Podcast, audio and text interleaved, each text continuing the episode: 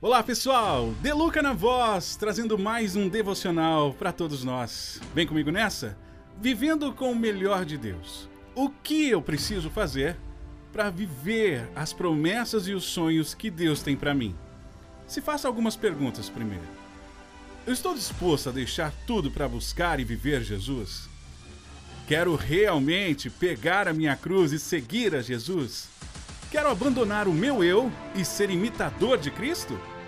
Então comece a agir diferente, mudando de mundão para cristão. Sirva ao reino de Deus, abençoe vidas, semeie a palavra e medite na mesma sempre que puder. E principalmente, viva o evangelho deixado como manual de estilo de vida para nós. Você vai deixar de ter problemas? Claro que não.